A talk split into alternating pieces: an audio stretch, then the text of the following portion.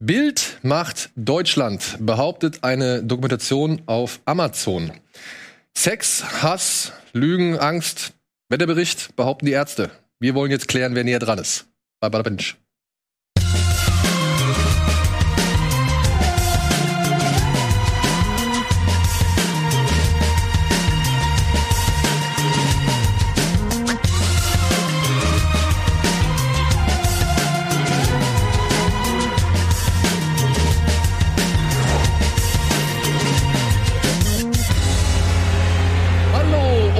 Herzlich willkommen oder herzlich willkommen zurück zu einer neuen Folge Bada Binge.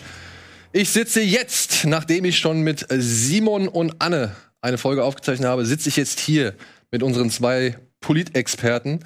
Nummer eins, um über eine Dokumentation zu reden, die gerade auf Amazon oder was heißt die schon etwas länger auf Amazon erhältlich ist, aber die bei euch beiden auf jeden Fall für Redebedarf gesorgt hat und den wollen wir jetzt hier, sage ich mal, stillen oder den wollen wir erfüllen. Aber zuvor erklären wir euch mal kurz, worum es geht.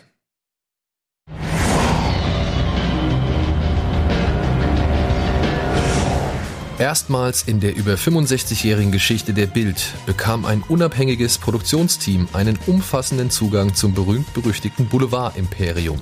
Die siebenteilige Doku-Reihe Bild macht Deutschland beleuchtet die redaktionellen Prozesse innerhalb von Bild, wie die Reporter Informationen recherchieren und ihr Verhältnis zu Entscheidern aus Politik und Gesellschaft.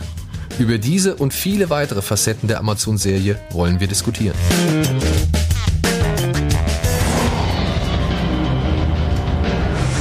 Ja, aber bevor wir diskutieren, wollen wir erstmal disclaimen, oder? Habe ich das richtig verstanden? Ja?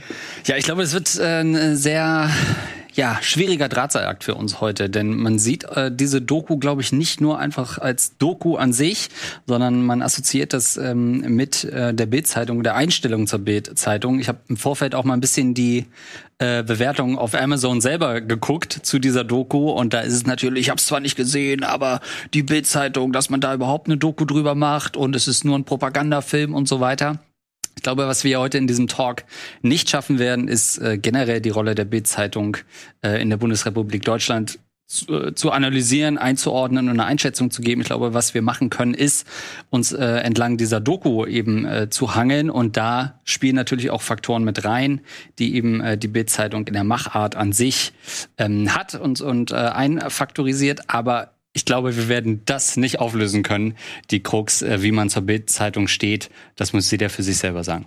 Ich muss auch sagen, ich habe die Doku auch erst nicht schauen wollen. Die hat mich erstmal nicht so gereizt, weil ich schon auch so ein bisschen diese Anti-Haltung in mir verspürt habe. Mhm. Ich gedacht habe, ich schaue mir jetzt nicht so einen, einen Werbeblock rein. Hab's mir dann angeschaut und im Endeffekt ist das ja heute die Frage, die wir so ein bisschen beantworten oder versuchen, die zu beantworten, ob es denn jetzt ein Werbeblock war oder ob es eine gute äh, Doku war, eine journalistische Doku war. Und ich muss sagen, mir hat die Doku richtig gut gefallen. Hab aber auch einige äh, Kritikpunkte, die ich heute anbringen möchte. Und es war so, wir sind ja nicht so häufig bei äh, Bada Binge zu Gast, aber wenn, dann haben wir auch eine Meinung dazu. und so war es auch so. Andreas hat mir die, glaube ich, auch empfohlen. Schau dir die mal an. Und ähm, wir haben uns dann immer wieder geschrieben äh, zwischenzeitlich. Also es hat in uns irgendwas bewegt. Ja. Und ja, deswegen können wir da gerne drüber sprechen heute.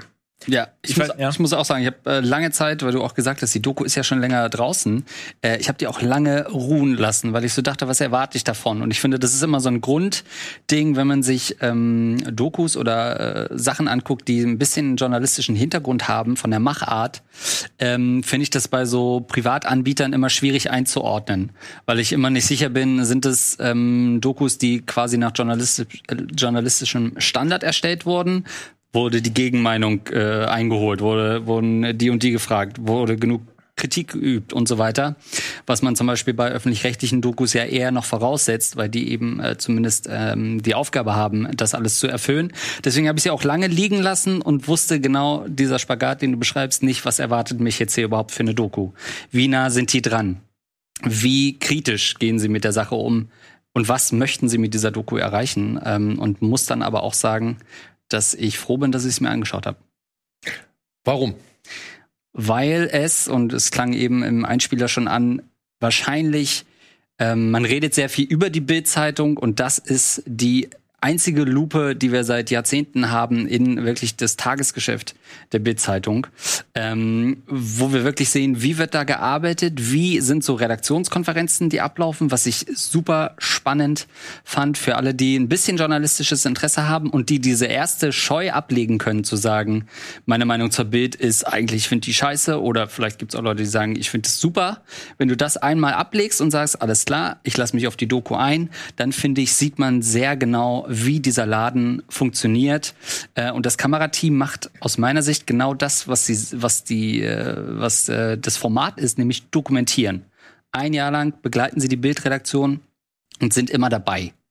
Da bin ich kurz ein Einwand, da bin ich nicht so ganz sicher, weil ich habe jetzt hier und da gelesen, dass es dann doch nur ein halbes Jahr war. Also man hört immer wieder ein Jahr lang, aber in verschiedenen Artikeln, die ich danach noch gelesen habe, ähm, war dann plötzlich nur von einem halben Jahr die Rede. Also ich bin jetzt ein bisschen auch irritiert, was da jetzt stimmt oder oder Also ob dann eine halbe, ein, ein halbes Jahr für Postproduktion oder Nachbereitung und dann noch mal irgendwie vielleicht so, hey, hier brauchen wir noch mal kurz ein Statement zu dem und dem Satz. Also vielleicht fällt das auch mit da rein, ne? Also dass man so sagt, okay, wir haben noch für die Postproduktion ein halbes Jahr gebraucht. Ich glaube, sie waren ein bisschen länger da. Das Ding ist aber, dass natürlich, und das ist ja auch der große Vorteil dieser Dokumentation, Corona dazwischen kam.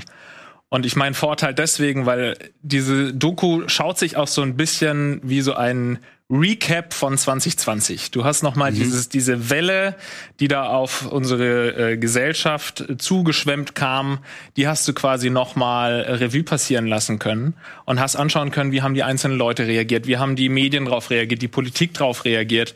Ich habe auch gelesen äh, in so einer Kritik über die Doku, dass man sich das ja gar nicht mehr reinziehen kann, was damals die Politiker behauptet hätten und so, wie viele falsche Aussagen da getätigt wurden. Aber ich finde ja gerade das spannend zu sehen. Wir haben ja alle am Anfang Corona nicht ernst genommen und auch die Bild-Zeitungsredakteure und Redakteurinnen haben das nicht ernst genommen und so weiter. Und du hast aber gesehen, wie sich, wie, wie da etwas passiert ist in den Leuten und wie sich da auch die Einstellung äh, verändert hat. Also das fand ich schon mal ein Ding, wo ich sage, das ist eine geile Doku, weil da äh, du siehst einfach noch mal genau, wie dieses furchtbare Jahr ähm, passiert ist und was ähm, da so für Änderungen kamen. Und ja, ich finde auch ähm, das super, diesen Ansatz äh, ganz cool zu sagen, wir wollen gar nicht unbedingt groß was aussagen. Der Titel ist ja auch mit einem Fragezeichen, also es ist ja nicht wirklich eine Aussage, das Bild macht äh, äh, Deutschland, sondern da ist ja, glaube ich, irgendwo noch ein Fragezeichen. Also sie wollen wirklich einfach nur dokumentieren. Die haben da auch die Kameras teilweise einfach in die Redaktionsräume gelegt, angeblich auch wegen Corona, weil da nicht so viele Kameramänner rumrennen sollten. Aber es war natürlich im Endeffekt dann auch geil, dass du da eine versteckte Kamera, natürlich wussten die, dass da eine Kamera ist, aber irgendwann vergisst du die vielleicht auch, so dass du dann vielleicht auch ein, äh, ein paar authentische Gespräche mitverfolgen konntest. Das fand ich richtig geil. Für mich persönlich war es ähm, einfach auch super spannend zu sehen, weil man muss ja ähm, auch erwähnen als Disclaimer, ich habe ja auch schon mal bei Axel Springer gearbeitet. Die Frank Elster Masterclass wurde ja ähm, in Kooperation mit der Axel Springer Journalistenschule organisiert und wir haben dann da auch immer wirklich jede zweite Woche waren wir komplett einfach nur in dieser Journalistenschule und wurden da eben von den ähm, Redakteurinnen und Redakteuren von Bild, Welt und so weiter geschult und ähm, haben da einiges mitbekommen und für mich war es dann auch so, ich habe ein paar Leute dann auch wiedererkannt, die ich dann früher auch gesehen habe. Ich habe damals auch schon bei einer Bildredaktion mal ähm, lauschen dürfen und zuschauen äh, dürfen und es war allein dafür eben schon mal für mich aus persönlichen Gründen sehr spannend, das nochmal zu sehen.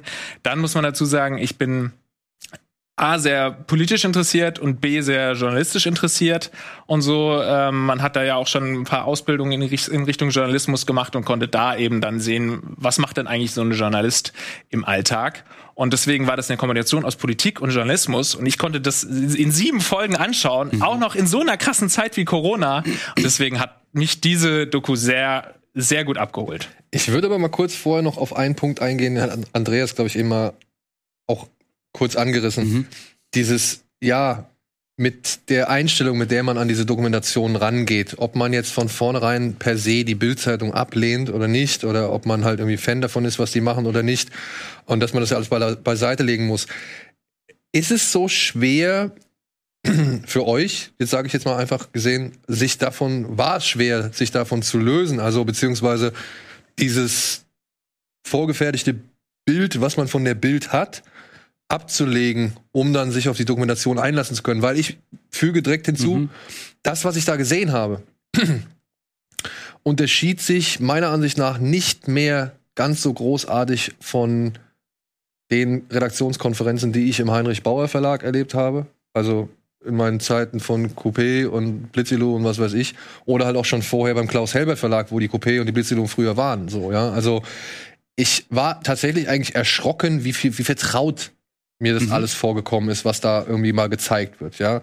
Weil diese ganzen Typen, das sind wirklich, die ziehen sich durch die Medienbranche, egal in welchen, weiß nicht, in welchen Special Interest Bereich oder in welchen General Interest Bereich du gehst. Du hast da diese gleichen Leute, die mit der gleichen Art und Weise an die Arbeit rangehen, die Arbeit entweder gut oder eben irgendwie erledigen, ja, oder halt auch die Arbeit dominieren, sage ich mhm. jetzt mal, so wie es jetzt ein Julian Reichelt in dem Fall macht, so, ja. Und ja, also war das für euch jemals irgendwie so ein, so ein Thema, dass man sagt, ey, ich will eigentlich nur wissen, was die machen, unabhängig von dem, was das Ergebnis davon ist? Äh, auf jeden Fall. Ich muss sagen, ich habe, ich verfolge die Bild-Zeitung eigentlich immer, um zu sehen, worüber redet Deutschland, beziehungsweise welche Themen setzt die Bild-Zeitung ganz einfach. Weil ich glaube, wir können alle bestätigen, äh, wir haben alle schon in anderen Redaktionen gearbeitet. Da ist es so, dass eigentlich immer geguckt wird, was geht gerade in der Bild und man orientiert sich äh, thematisch daran. Ich habe dann 2020 irgendwann wieder so einen Punkt gehabt, wo ich sage, jetzt kann ich es nicht mehr mehr aus informativem Interesse mir angucken, die Bild-Zeitung, weil ich gerade diesen, diese Causa Drosten und den Umgang mit ihm super schwierig fand und ich so einfach dachte, ey, ich will mir das jetzt gerade nicht mehr geben, gerade in diesem Pandemiejahr. Damit haben sie mich aber in die Doku reingekriegt, weil da genau diese Geschichte erläutert wird, die natürlich auch einen großen Raum einnimmt. Genau dieser Umgang mit Drosten. Ähm, da wird ja beschrieben, dass man äh, eben eine Studie von ihm kritisiert. Ich versuche es jetzt neutral zu formulieren. Ähm, und ihm dann um eine Einschätzung dieser Studie bittet. Und dann setzt man ihm eine Deadline von einer Stunde, die er hat, um darauf zu antworten, die natürlich also journalistisch gesehen ist das natürlich eine Farce. So, wer soll in einer Stunde eine Mail öffnen, darauf eine fundierte ja, Antwort mit, schreiben? Keine Ahnung, mit 18 Punkten drauf oder genau. so. Genau. Also no way. Ähm, und das ist das, was, was man schon kannte. Er hat das dann veröffentlicht, Drosten. Und in diesem Tweet war aber auch die äh, Telefonnummer des ähm, Reporters zu sehen. Und da finde ich, bietet die Doku eben zum Beispiel ähm, Mehrwert. Dann hast du halt diesen Reporter da, der seine Sprachnachrichten abspielt, der natürlich aufgrund dieser Nummer dann äh, angerufen wird, Sprachnachrichten abspielt, äh, antisemitischer Natur und so weiter und beleidigt wird. Ähm, und das ist, äh, bietet einen Mehrwert erstmal rein informativ und man sieht noch mal eine andere Seite dieser Geschichte. Und dann hast du halt ähm, Bildreporter, die dann da sitzen und das darf man ja auch nicht vergessen. Es gibt ja nicht die Bild, sondern es sind halt super viele Reporter, die eben auch äh, meinetwegen Polizeireporter sind, die ganz was anderes machen, die aber dann trotzdem nach Hause kommen und dann sagt irgendwie äh, der Sohn von dem einen, sag mal, Papa, spinnt ihr eigentlich gerade komplett? Was macht ihr denn da quasi in, in eurer Firma? Was macht ihr denn da gerade mit dem Drosten?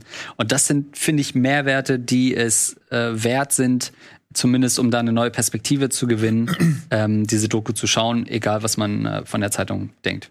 Ja, bei mir war das auch so, dass ich eben reingegangen bin. Wie gesagt, ich wollte es mir erst gar nicht anschauen, weil bei mir ist es auch schon so ein bisschen länger äh, kam dieser Wandel zur Bildzeitung. Ich habe früher das genauso wie du äh, und wie fast alle, die irgendwie sich mit Journalismus befassen, einfach regelmäßig auch gecheckt und mhm. ähm, hatte das auch als ähm, Lesezeichen und war da wirklich täglich auch mehrmals auf Bild.de. Und irgendwann äh, vor ein paar Jahren hat mich das nur noch sauer gemacht, was mhm. ich da teilweise gelesen habe, weil das eben, da wollen wir ja heute gar nicht so drauf eingehen, aber es ist teilweise einfach wahnsinnig hetzerisch und widerlich, ähm, äh, was die da so äh, treiben äh, teilweise. Deswegen habe ich das aus meinen Lesezeichen gelöscht und habe gesagt, ich unterstütze das nicht mehr und lese es auch nicht mehr. Mache ich auch bis heute nicht. Aber ich habe dann eben diese Doku gesehen und ähm, das hat mich nicht gestört, dass es eine Doku ist über eine Sache, die ich eigentlich nicht gut finde, weil ich finde, also ich würde mir auch über Kim Jong-un oder so eine äh, Reportage gerne reinziehen und würde dann aber bewerten wollen, haben sie eben so eine klassische, keine Ahnung, wie wenn Justin Bieber eine Doku über sich macht, machen lässt. So ist es eine klassische Werbe Werbeveranstaltung, ja oder nein. Ich finde, eine klassische Werbeveranstaltung ist es nicht geworden. Aber ich habe ja erst gesagt, ich fand sie geil, weil sie mich persönlich abgeholt hat. Aber um jetzt wirklich ähm, sie zu bewerten, ob sie als Doku gut gearbeitet hat, muss ich sagen, nein. Ähm, da hat sie leider einiges verpasst. Und das äh, finde ich so schade, weil sie ja durchaus den Anspruch hatten, neutral zu sein, auch kritische Stimmen mal irgendwie einzuspielen. Aber sie haben es dann verpasst und das hätte es einfach zu einer richtig geilen Doku gemacht. Sie haben es verpasst, dann auch Leute zum Interview einzuladen, die eben äh, konträrer Meinung zur Bildzeitung und deren RedakteurInnen sind. Und das haben sie nicht gemacht. Die haben ab und zu mal irgendwie einen Podcast-Ausschnitt oder so eingespielt von Serdar Somuncu, wo drüber gelästert wurde. Sie haben diesen komischen äh, Max Gold, äh, dieses Max Gold-Zitat irgendwie gebracht, wo die Bildzeitung ja auch zerrissen wird, was ich ähm, übrigens auch nur noch so unkreativ finde, wenn das überall runtergepostet wird. Also man, die Leute denken immer, der Niedertracht. ja, also das ist so, ja, das haben wir jetzt alle schon tausendmal gehört. Es ist Ja. einfach, auch wenn das was drinsteht, sicherlich Wahrheit äh, beinhaltet, muss man das nicht immer posten. So, das haben sie gemacht, ab und zu drauf eingegangen, abgespielt. Aber sie müssen doch. Warum haben sie denn nicht mal einen Stefan Niggemeier, der den Bildblog betreibt, also der Co-Founder von, äh, von, von Bildblog, die eben die Bildzeitung immer beleuchten und kritisieren? Wieso haben sie so einen nicht oder einen ähnlichen ähm, Menschen eingeladen, der da was dagegen sagt? Sie haben dann kritische Stimmen von Politikern eingeholt, die natürlich nicht vor der Kamera sagen, ich hasse die Bildzeitung und das und das finde ich scheiße, weil die haben halt Schiss, dass die Bildzeitung sie kaputt machen könnte. Und das haben sie einfach verpasst. Und dann haben sie immer nur diese kleinen Kritik, kritischen Momente eingespielt, haben sie vielleicht einem Redakteur sogar vorgespielt und der konnte dann darauf reagieren. Und dann kam man immer so aus dieser Situation, aus der Kritik raus, ja gut, stimmt, eigentlich hat er recht, die Kritik war nicht berechtigt, weil der hat es jetzt gut eingeordnet. Also im Endeffekt hatte in dieser Doku immer ein Mitarbeiter oder eine Mitarbeiterin von der Bild-Zeitung das letzte Wort bei kritischen Gesprächen. Und das ist so traurig, weil sie das so einfach hätten machen können. Dann ladet euch doch Serdar Somuncu ein, wenn er, wenn ihr hört, dass er über die Bild-Zeitung lästert. Ladet euch doch vielleicht sogar ein Opfer ein, äh, das irgendwie ähm, über das berichtet wurde von der Bild-Zeitung und es wollte gar nicht, dass über das Opfer berichtet wird. Also so diese wirklich Betroffenen, diese oder auch Prominente, die irgendwie fertig gemacht wurden von der Bild-Zeitung, die wirklich geschädigt wurden von der Bild-Zeitung, die müssen sie doch in ein scheiß abgesetztes Interview setzen und die zu Wort kommen lassen. Das habe ich Sehe wirklich ich nicht so. verstanden. Sehe ich nicht so. Also klar, das ist der äh, Kritikpunkt und der greift natürlich auch. Ich habe jetzt nur sehe ich nicht so gesagt, oh fuck, jetzt seid ihr bei mir. Das ist der Kritikpunkt, den man anführen muss. Aber und deswegen meinte ich das eben. A, ist es keine äh, öffentlich-rechtliche Doku, die irgendwie journalistischen Standards gerecht werden muss und beide Seiten abbilden will. Willst du da einen rantenden Serdar Somuncu sitzen haben, der nochmal das sagt, was er in zig anderen Formaten auch predigt? Nee, das ist der Weg der Bild-Zeitung mit diesem Kamerateam wirklich zu dokumentieren, was passiert mit der Bild. Deswegen ist die ähm, ist nie der Gedanke gewesen, wir haben jetzt hier diese Szene, wir haben jetzt das, was in der Bildredaktion passiert ist, ähm, was könnten wir da noch für, äh, äh, für Meinungspluralität schaffen und irgendwelche Stimmen holen, sondern es ist immer das Folgen der Reporter. Wir folgen der Bildzeitung. Wenn die rausfahren, fahren wir mit raus, aber mehr nicht. Und ich finde, ganz kurz, wenn du halt siehst, ein Lauterbach wird halt äh, vorher in der Redaktionskonferenz gedisst, ey, was ist das eigentlich für ein Schnöseltyp, der, wird, der hat nie was zu sagen von Reichelt natürlich, dann ist die äh, Bits-Headline, was ist das eigentlich für ein Typ, äh, warum glaubt man Lauterbach? Dann sitzt äh, Lauterbach, gibt auch einen O-Ton und sagt dann, naja, die Bild-Zeitung, ja, das ist schon alles, ich wurde da ganz schön angegangen. Ne Schnitt, nächste Szene ist er bei Bild Live, äh, hofiert die, fährt dann hin ins Studio und ist am nächsten Tag live und, und gibt denen eine Stunde Interview. Das ist nichts, wo du sagst, aha, das ist irgendeine Form von Kritik. Aber ich finde, als Zuschauer kannst du sehr, sehr viel lesen, wie die Bild funktioniert und auch wie Politiker funktionieren. Und das auch so ein Lothar Matthäus taucht dann da auf. Wo man immer sagt, diese Bildklischee, sie fahren mit dir hoch als Promi und sie fahren aber auch ganz wieder nach runter. Was wir über Matthäus alles gelesen haben in 20 Jahren Bild. Der kommt da für irgendeinen so random Bild Sport Award, wo mir nicht mehr der Name hingeblieben ist und steht dann da neben einem Andi Brehme auch äh, geläutert. Und ja, na, die Bild, ne, die haben schon einen Einfluss und bla bla bla. Ein Mehmet Scholl, der dann da sitzt. Aber ja, der hat wenigstens mal was gesagt. Ja, was sagt er denn? Ja, die Bild, die gibt mir jede Story vorher und dann checke ich das einmal durch, ob das zu privat ist oder nicht. Pff. Also ich finde, es gibt super viel, was du so zwischen den Zeilen lesen kannst, aber du hast natürlich recht. Ähm, wenn man jetzt sagt, hey, Moment mal, wir, wir nutzen das, um die Bild zu analysieren, dann fehlen diese Stimmen. Also ich muss halt auch sagen, es ist ja das eine, zu zeigen, wie so eine Bild entsteht. Ja, und dass das halt schon ein, eine Arbeit ist, dass da schon Leute recherchieren, dass da schon Leute irgendwie gute Quellen haben, die sie dann auch nicht unbedingt preisgeben. Obwohl ich das bei Herr Paul Ronsheimer ta- tatsächlich oder auch bei Reichelt echt merkwürdig finde, wenn er dann sagt, oh, ich habe hier gerade dem Steinmeier eine SMS geschickt. Also, ja, ja, gut. ist, ist die eine Art und Weise, wie man arbeitet, so kann ja jeder machen, wie er will. Aber ich finde schon, dass die, da bin ich bei Lars, dass die Serie am Ende zu sehr den Fokus nur auf Bild richtet. Bild, Bild, Bild. Man, Aber es geht um Bild. ja, aber ich habe am Ende das Gefühl gehabt, als hätte man hier schon so ein bisschen den Bild Live Content oder das Bild Live Format und halt die die die Bild Online Geschichte hier vor allem gepusht, ja, weil das Printmedium hat kaum noch irgendwie in, in der ich habe nur fünf Folgen und ein paar Ausschnitte gesehen, aber ich habe fünf Folgen komplett gesehen und ich finde das Printmedium nimmt den geringsten Platz ein dafür, dass es eigentlich das ist, was diesen ganzen Kasten immer gegründet hat. Und ich habe am Ende doch auch das Gefühl gehabt, dass diese Doku ein bisschen zu dicht dran war, wo sie halt hätte mal mehr aufziehen müssen. Eben, weil sie halt zeigt, okay, wie kommt es dazu, dass so eine Ausgabe entsteht, aber nicht, was passiert, nachdem so eine Ausgabe entstanden ist. Also die Wirkung der Bildzeitung, die wird hier ja in der Machart und in der Absicht beschrieben und, und erläutert. Und das mag ja edel sein und, und an, anständig sein, wenn der Typ sagt, ey, ich muss die Leute darauf aufmerksam machen, dass dieser König von Thailand hier die deutschen Privilegien genießt, obwohl er in seinem Land irgendwie die, Deut die Privilegien nicht ansatzweise irgendeinem erlaubt. So, das ist ja nett und cool, aber trotzdem haben wir alle schon erlebt und alle gesehen, was passieren kann, wenn es eben nicht nett und cool ist, sondern einfach mal unüberlegt und irgendwie unrecherchiert und, und unfokussiert oder halt mit zu viel Meinung, mit zu viel Emotion, anstatt ja, einer gebotenen Nüchternheit. So. Und da, weißt du, ich hatte das Gefühl, der, der Lauterbach und Sido, das waren so die einzigen, die mal eine Gegenperspektive einnehmen konnten oder mal ein bisschen erläutern konnten, wie deren Seite aussah. Weil Sido sagt, ey, ich hab der Frau 15, 20 Mal gesagt, freundlich gesagt, sie soll bitte gehen.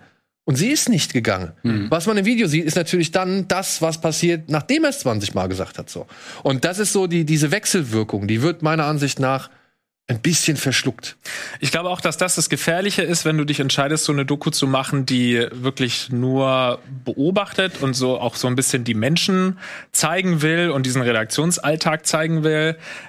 Ähm, was im Endeffekt zu äh, ne negative Konsequenzen hat. Ich möchte hier noch äh, kurz so links-rechts-mäßig äh, dich kritisieren. Augstein und den Blome Quatsch. mäßig wieder. Hier schon N24 Talk auch früher. Äh, weil du jetzt schon zweimal gesagt hast, sie hat nicht diesen öffentlich-rechtlichen Anspruch. Also ich finde, da kannst du, das ist kein Argument. Also äh, jede Doku muss den Anspruch haben, wenn sie denn sagt, sie will eine Doku machen, also ein journalistisches Stück erstellen, muss die gleichen Ansprüche haben wie ZDF und ARD auch. Also klar äh, haben die dann irgendwie so ein, weil du ein paar Mal gesagt hast, Ja, die hätten so den Grundsatz und andere haben diesen Grundsatz nicht. Doch, natürlich haben die alle diesen journalistische, journalistische Aufgabe, das ordentlich zu zeigen. Und das ist das Problem, was du gemeint hast, wenn du die einfach nur zeigst, wie sie im Redaktionsalltag sind, dann hast du natürlich irgendwo ein positives Bild zum Schluss. Weil natürlich sitzt da nicht Satan und die sitzen da und machen sich Wen keine Ahnung wir heute fertig machen? über Opfer lustig oder oder äh, oder lästern die ganze Zeit, sondern natürlich sind es dann teilweise auch sympathische Leute, wo man denkt, naja, vielleicht würde ich mit denen auch ein Bier trinken gehen und so. Aber ent- entscheidend ist ja das Ergebnis, was die Bildzeitung dann letztendlich liefert. Und die kommt halt zu kurz. Es kommt halt nur dieser Redaktionsalltag, der Prozess, so dass du sehen kannst, eigentlich sind es völlig normale Leute und sind auch ein paar coole Leute dabei. Es gibt auch immer wieder kritische Stimmen dann. Äh, du siehst, dass auch innerhalb der Redaktion dann viel diskutiert wird und dass die alle nicht einer Meinung sind. Was auch total wichtig ist, das auch mal zu sehen und auch für alle, die eben immer nur auf die Bild einhauen, äh, hauen, auch mal irgendwie so einen Moment des Innehaltens vielleicht hervorrufen sollte, dass man sagt, okay, vielleicht sind da auch nicht alle scheiße, aber im Grundsatz ist eben das, was die Bild produziert, ganz oft scheiße und gefährlich und das kam einfach viel zu kurz in dieser Doku und das ist gefährlich. Ja, äh, okay, aber dann Du bist gefährlich. Mal, Sie sind gefährlich. Was war das? Dschungelcamp? Ma- Mathieu Carrière. Also nein, dem würde ich natürlich noch mal entschieden widersprechen. Diese Doku hat nicht die Aufgabe, die Bild-Zeitung einzuordnen. Ähm, es, du, man wird als Zuschauer wenig einordnende O-Töne haben. Du musst dir deinen Teil selber denken, beziehungsweise die Aufgabe der Doku ist es einfach nur zu begleiten und zu zeigen, was ist. Was ist das nochmal für ein? Ist es Spiegel? Du Ja, ja, zeigen, ja. was ist oder so? Fokus? Als, als, als Claim, ja. Ähm, berichten, was ist der oder so. Ähm, das heißt, es hat nein und natürlich hat eine, ähm, wenn, ist- wenn die öffentlich-rechtlichen Sender haben natürlich einen ganz anderen Anspruch an so eine Doku als jemand, der einfach einen Film nicht über die Bild, sondern mit der Bild macht. Und das ist diese Doku. Wenn Ja, aber das ist ja ein Problem. Das ist ja ein Problem. Ja, natürlich. Die sollen ja eine, eine Doku über die Bild machen und nicht mit der Bild.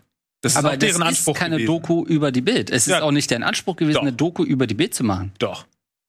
Sie begleiten die Bildzeitung über ein Jahr oder ein Dreivierteljahr. Äh, mehr ist aber um was nicht. zu zeigen? Also was ist, was um ist zu dann? zeigen, wie die Bildzeitung arbeitet, wie die führenden Kopf, Köpfe arbeiten. Und ich würde dir insofern auch widersprechen, weil du sagst, man merkt, dass die Leute da sympathisch sind und würde mit denen Bier trinken gehen. Finde ich nämlich nicht. Nicht alle, wollte ich nur noch mal sagen. Nee, weil du hast am Anfang auch so gesagt, hattest so eure Klischees bestätigt. Hast du so nicht gefragt, lege ich dir jetzt in den Mund. Da finde ich, merkt man zum Beispiel komplett, also ich habe überhaupt kein ähm, Sympathisieren mit den Protagonisten da gehabt. Du merkst, dass es ein Doch, eine komplett Polizeireporter, der war. Der ja, der, ja, der gesagt hat, äh, Papa, ähm, ja, was Der macht ihr eigentlich? Thai-Typ, den fand ich gut. So, oh, auch Den das König ist zum fand ich Beispiel toll. ein richtig schönes Stück einfach, weil das ein klassisches Bild-Aufreger-Ding ist und du denkst, ja, der König da äh, Ja. missachtet Menschenrechte und dann fährt er da ans Hotel. Das ist schon eine spannende Geschichte. Ey, gebe ich dir recht, Ja. aber dann sitzt da halt, und das ist so das, was ich halt auch denke. Leute, damit macht ihr euch keinen Gefallen. Da sitzt dann da dieser alte, weiße Mann, man muss es halt einfach mal jetzt ganz, Mhm. und wirklich, ich sag's jetzt mal mit der neutralen Absicht, ja, da sitzt halt dieser alte weiße Mann, der sagt, das geht doch nicht, dass der sich hier, und ich muss ja was zum Beitrag, und, und ich finde, und das merkt man halt leider dann doch im weiteren Verlauf der Dokumentation, das ist eine gewisse Machtbesoffenheit, die Ja. da ähm, bei ziemlich vielen Leuten Ja. hervortritt. Das ist jetzt nicht, das mag im Privatleben, mögen die nicht so sein.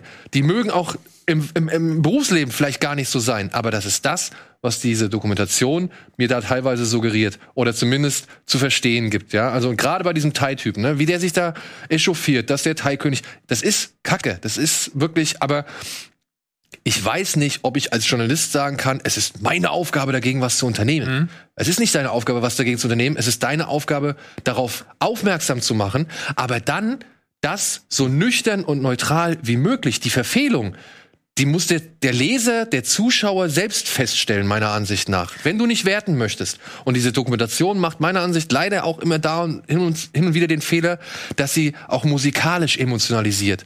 Wo ich nicht verstanden habe, warum.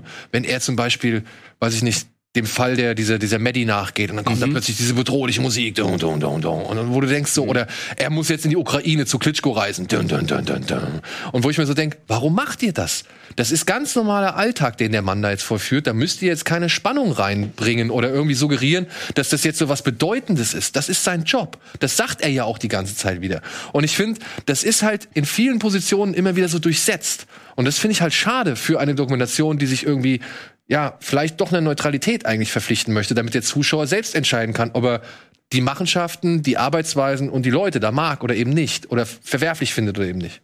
Ich glaube, das ist auch so ein bisschen eine äh, Grundsatzdiskussion im Journalismus. Ich glaube, ähm, es ist verfehlt, weil das viele auch immer schreiben, Journalismus muss neutral sein. Das ist in gewisser Weise auch richtig, aber Journalismus muss ja auch immer einordnen, auch für die Leute. Und klar, wenn du jetzt einfach nur einen, einen Newsartikel oder sowas schreibst, dann muss der neutral sein. Aber natürlich hat auch eine, äh, eine Zeitung immer die Leitartikel und hat auch immer Kommentare und eine Zeitung steht auch für was und ich finde das auch nicht verwerflich. Nein. Und wenn du jetzt wirklich so einen wirklich äh, Menschen wie diesen König da hast oder so, der Menschenrechte verletzt und so weiter und hier äh, dann irgendwo einfach dann Schutz genießt, Mhm. dass du da, ich fand es auch ganz schwierig, was er gesagt hat, Zitat, ich muss davor gegen vorgehen. Ja.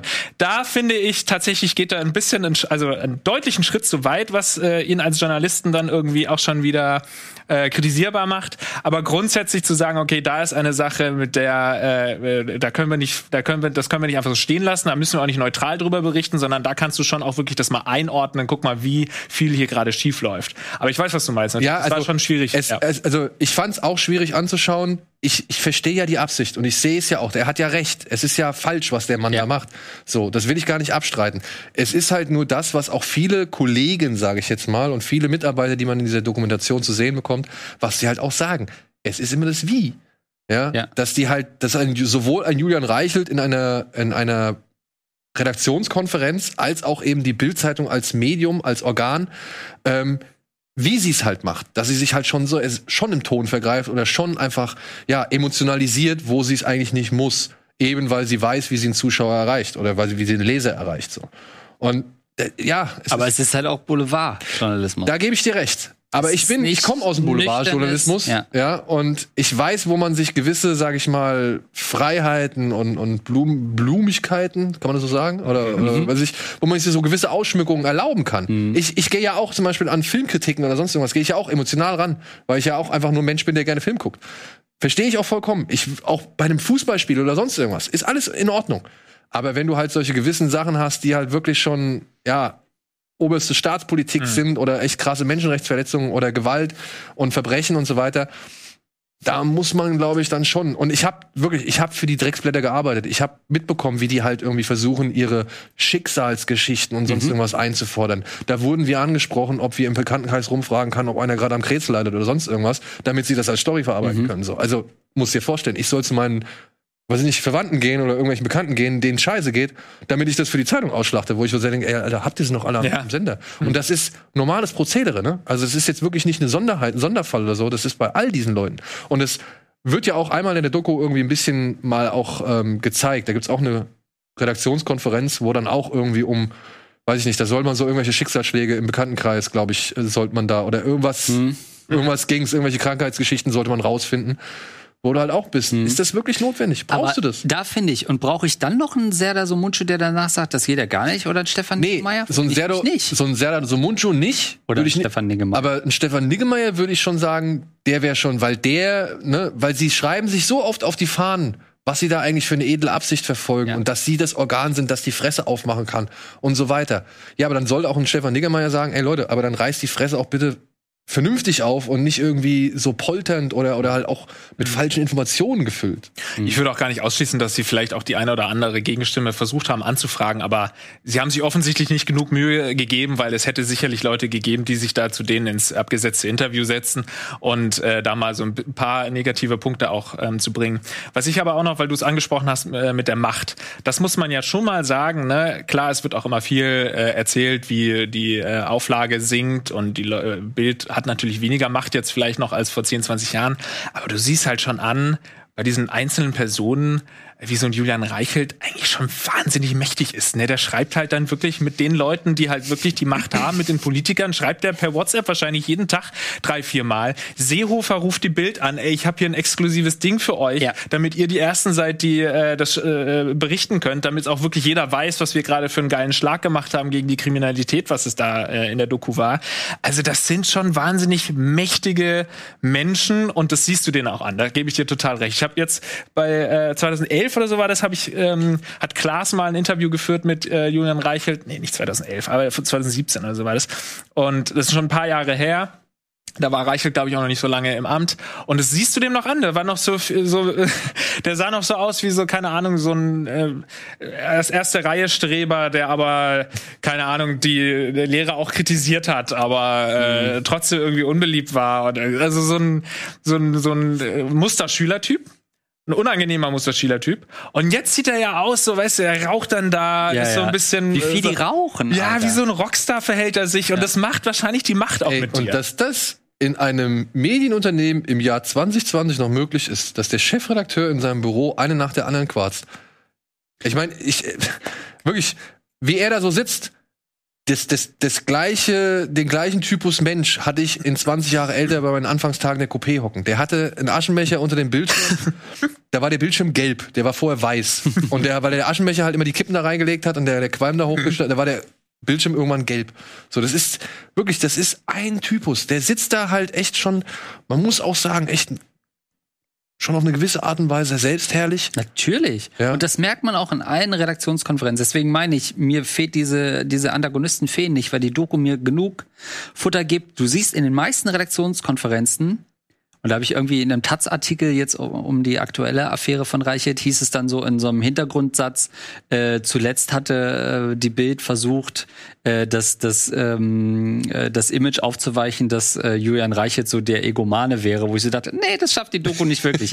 Denn du siehst ganz oft hochrangige Redaktionskonferenzen, wo alle Ressortleiter und so weiter da sind und sechs Leute sagen, keine Ahnung, äh, nach der ersten Merkel-Ansprache zu, weiß ich nicht, Ostern letztes Jahr und sagen dann, "Na, eigentlich hat sie gesagt, was halt gerade ist, mehr können wir nicht machen. Aber er geht rein, reichelt und sagt, nee, mir ist das zu wenig, ich fand das blöd. Was ist die Headline? Natürlich, wir fanden das blöd. Reicht das überhaupt? So oft sind sechs, sieben andere ähm, eigentlich eine anderen Meinung und gehen so in die Redaktionskonferenz und du merkst, es ist sein Blatt, seine Meinung, seine Agenda, das, was er denkt über diese Causa, das ist am Ende das, was äh, in, in eine Überschrift äh, mündet. Und deswegen merkt man komplett, dass es ein ähm, von ihm geprägter und getriebener Laden ist. Ähm, und da, finde ich, hat die Doku auch starke Momente, stark in Anführungszeichen, weil man sehr, sehr viel ja sieht in so Redaktionskonferenzen, wie Ja. es halt läuft. Ich weiß nicht, also ich meine, die haben das ja wohl alle gesehen oder sie haben es zumindest zur Vorlage oder zur Abnahme gekriegt. Ja. Ich finde, der sich, derjenige, der sich wirklich am wenigsten Gefallen mit der ganzen Doku getan hat, ist halt Julian Reichelt so, ne? Weil Ja. alles, was jetzt gerade auf ihn niederprasselt, wird in dieser Dokumentation eigentlich schon ganz gut aufgegriffen und gespiegelt so, ja. Und ich guck mir den an. Ich musste sehr oft an Till Schweiger denken.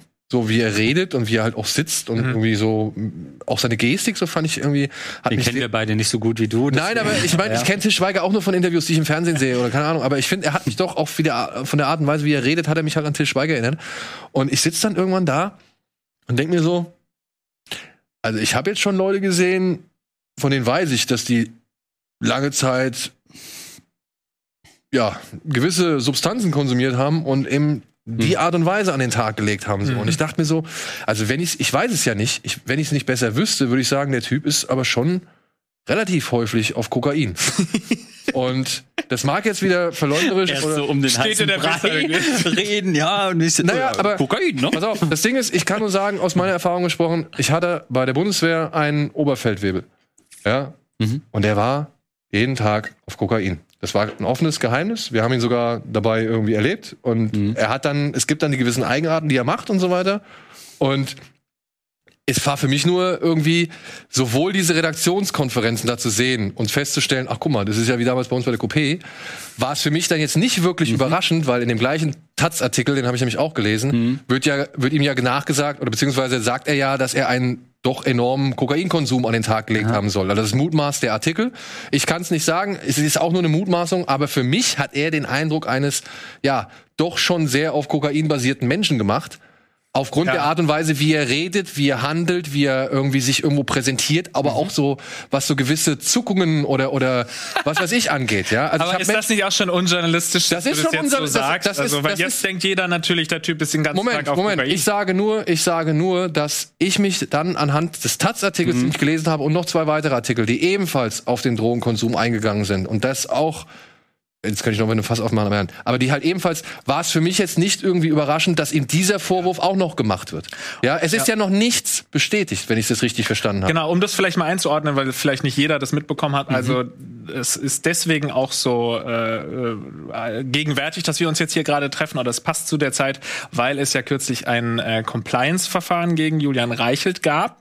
Das war einen Tag, nachdem ich die Doku zu Ende geschaut habe. Das war eigentlich so passend und wunderbar, weil er äh, der Vorwurf ist, dass es haben einige Mitarbeiterinnen sich beschwert, dass er seine Macht ausgeübt hat und äh, eben teilweise auch Beziehungen oder oder sexuelle Beziehungen angefangen hat mit Mitarbeiterinnen und die dann eine Zeit lang irgendwie bevorzugt hat und dann wieder weggeworfen hat. Also quasi wie die alte Fahrstuhlnummer bei der Bild hat er auch im Persönlichen dann wohl durchgezogen und eben auch Drogenkonsum am Alter. Das ist so der Vorwurf. Das wurde jetzt geprüft und tatsächlich ist er ja jetzt wieder zurück. Aber er teilt sich die Führungsspitze. Er teilt sich die Führungsspitze. Das haben sie schon mal versucht, hat auch nicht funktioniert. Mal sehen, ob es diesmal klappt.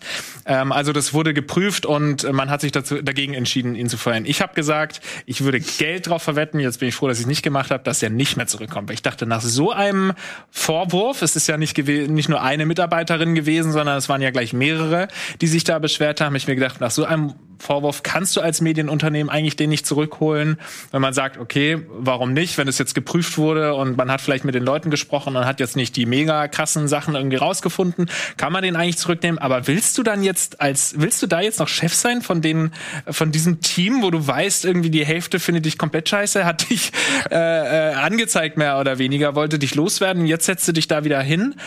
Also das Aus äh, seiner Sicht? Aber aus glaube- seiner Sicht finde ich das auch Doch, schon ziemlich aber schwierig. wenn du die Doku guckst, weißt du doch, dass er jede Sekunde da liebt, äh, im, im, in die, genau diesem Amt zu sein. Und Also die Welt hat eine lange Historie mit kontroversen äh, Chefredakteuren. Und er reiht sich da nahtlos ein. Und natürlich wird er, wenn er nicht vom Hof gejagt wird, ist er so lange Chefredakteur, wie er sein kann. Und ich kann auch, das kann ich zum Beispiel auch anhand der also ich meine, wir, wir lernen ja beide kennen. Er war Kriegsberichterstatter, der Ronsheimer war auch, sag ich mal, vorderste Frontreporter, so, der war bei allen Krisenherden mitten am Start. Mhm. Und das hat für mich tatsächlich auch so ein bisschen den Eindruck gemacht, als brauchen die den Druck, als brauchen die den Dampf, als hätten die das, was sie damals an Adrenalin ausgeströmt haben, als, als hätten sie das, als könnten sie das nicht loswerden wollen. So, und deswegen macht er so einen Scheiß. Deswegen stellt er eine Rechnung an China äh, für die Corona-Kosten und deswegen, was weiß ich, äh, rotzt der irgendwas raus. Und ja, ich glaube, der braucht das. Aber ja. ich, ich würde mich auch fragen, nach all so einem, nach wirklich, und es gibt ja, das war, glaube ich, auch in dem Taz-Artikel drin, zwei mhm Verfahren, ne? zwei interne Verfahren, die zum einen halt nun mal seine Verfehlungen prüfen sollen, aber gleichzeitig dann halt auch die Frauen prüfen oder die, die, die Kollegen prüfen ah, okay. und Kolleginnen prüfen, die halt eben diese Behauptungen aufgestellt mhm. haben. Und das zeigt schon wieder so ein bisschen, was da in dem Unternehmen eigentlich auch schief läuft, so, ja, oder generell an der ganzen Geschichte so. Ich glaube auch, äh, da, da stimme ich zu, ich glaube auch, das ist so ein Vollbluttyp, der will da auch unbedingt mhm. bleiben, weil das muss man schon auch sagen, wenn man die Doku verfolgt, siehst du schon, der Typ lebt für seinen Job und er ist ein Voll Vollblutjournalist auch. Ob das jetzt ein guter Journalist ist oder ob er moralisch immer auf der richtigen Seite, offensichtlich nicht, äh, das sei mal dahingestellt. Aber er liebt seinen Job und er gibt alles für seinen Job und er offensichtlich ist er auch sehr lange auf Arbeit und so und äh, was weiß ich, Privatleben scheint mhm. auch irgendwie, fuck it, ich schlaf hier mit dem Feldbett rein. Ne? Also das ist auch ein bisschen mhm. zu symbolisch, fand ich. Aber er ist ein Vollblutding und er, er hat auch wirklich, muss man sagen, selbst Stefan Niggemeier hat in seinem Blogartikel darüber geschrieben, dass man sagen muss, da wird schon noch richtiger Journalismus Journalismus ja. betrieben. Wenn der sagt, ja, da brennt's, jetzt fahren, fahren da irgendwie fünf Reporter raus und finden mal heraus, was da passiert ist, dann ist das noch Journalismus, weil heutzutage ja oft ähm, dann einfach nur noch so vielleicht Meinungsartikel gepostet werden oder irgendwelche Leute bekommen dann die DPA-Meldung und schreiben daraus einen Artikel. Das ist ja wahrscheinlich die größte ähm, journalistische Arbeit. Aber dass du wirklich so dieses gute alte Reporter oder Reporterinnen-Denken hast, raus mit euch, findet heraus, was da passiert ja. ist Oft dann natürlich in die falsche Richtung, im Sinne von, ja, jetzt guck mal da, ob das Opfer, ob es dem noch gut geht und was der für WhatsApp-Nachrichten da noch bekommen hat, ist natürlich wieder moralisch völlig in die falsche Richtung. Aber grundsätzlich ist das ein Vollblutjournalist und viele dort, die da arbeiten, sind sicherlich Vollblutjournalisten. Was nicht heißt, dass man sie nicht kritisieren darf. Und Nö. ich finde, man merkt halt an, an den Machern auch, wie das Blatt zustande kommt. Also man merkt bei jedem, wir haben es bei dem Teilkönig, sag ich mal, Redakteur gesehen, wir sehen es bei den Polizeireportern, man merkt schon auch, warum die Geschichten in eine gewisse Richtung gehen. Also man muss schon sich als Reporter auch ein gewissen, gewisser Schlagmensch sein, um da zu arbeiten.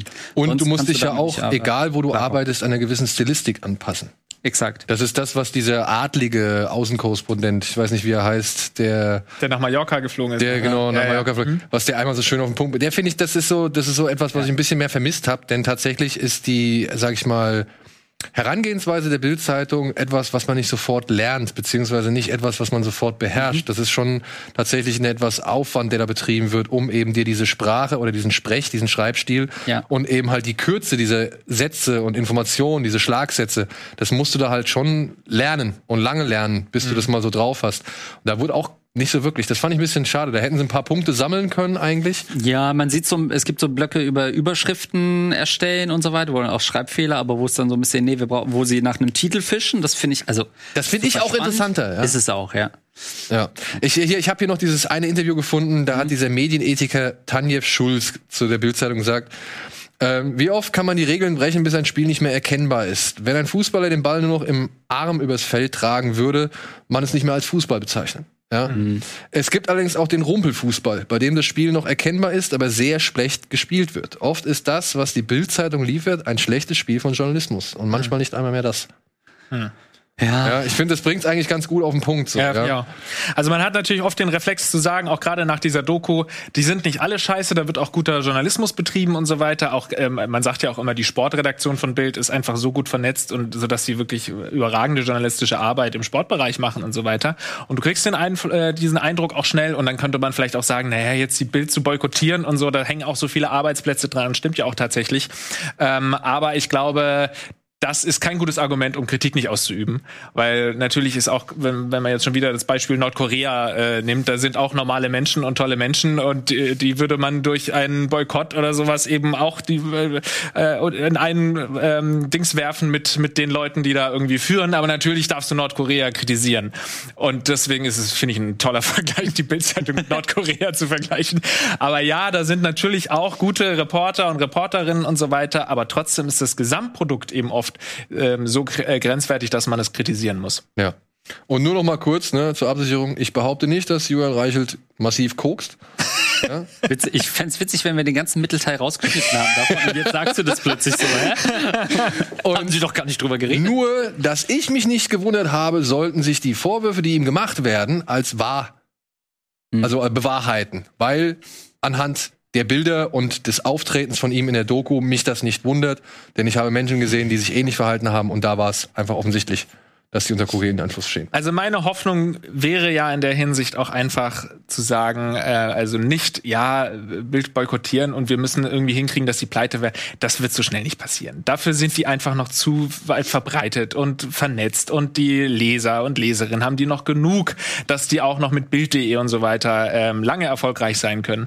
Sondern meine Hoffnung ist einfach eher, dadurch, dass ich gesehen oder dass man gerade bei dieser Doku auch gesehen hat, es sind oft auch nur ein paar schlechte Leute, die schlechte Entscheidungen treffen und dadurch dieses ganze Blatt räudig machen. Wenn man die eben ersetzt mit Leuten, die nicht so räudig sind, dass die dann dafür sorgen, dass es eben eine andere Richtung einschlägt. Ich sehe die momentan nicht. Man kann es nicht erkennen, dass da irgendwie ein Ruck jetzt gerade äh, durch diesen Verlag geht und so. Deswegen ist es schwierig. Aber das wäre für mich eher der realistische Ansatz zu sagen, okay, das ist ein Riesenunternehmen. Wir werden das jetzt nicht brechen können oder so. Wir können einfach nur darauf hoffen ähm, und es weiter kritisieren, dass es eben in eine andere Richtung geht. Und eben, ja, hoffen, dass sie sich selbst auch mal ein bisschen mehr reformieren. So. Ja. Cool.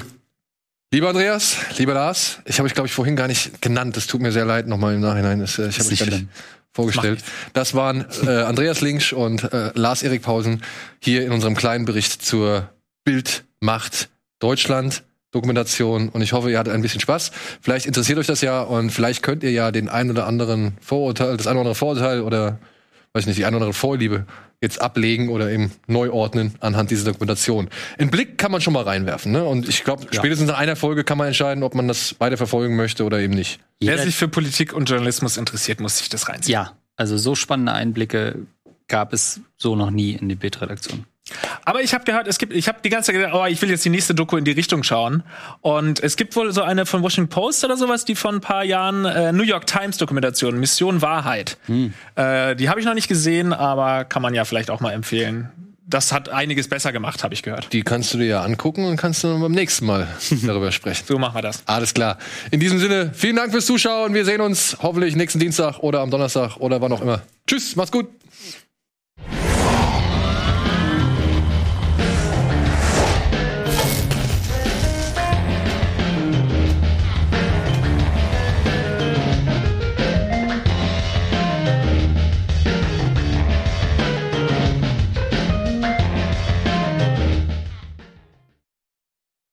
Diese Sendung kannst du als Video schauen und als Podcast hören. Mehr dazu unter rbtv.to slash badabinch.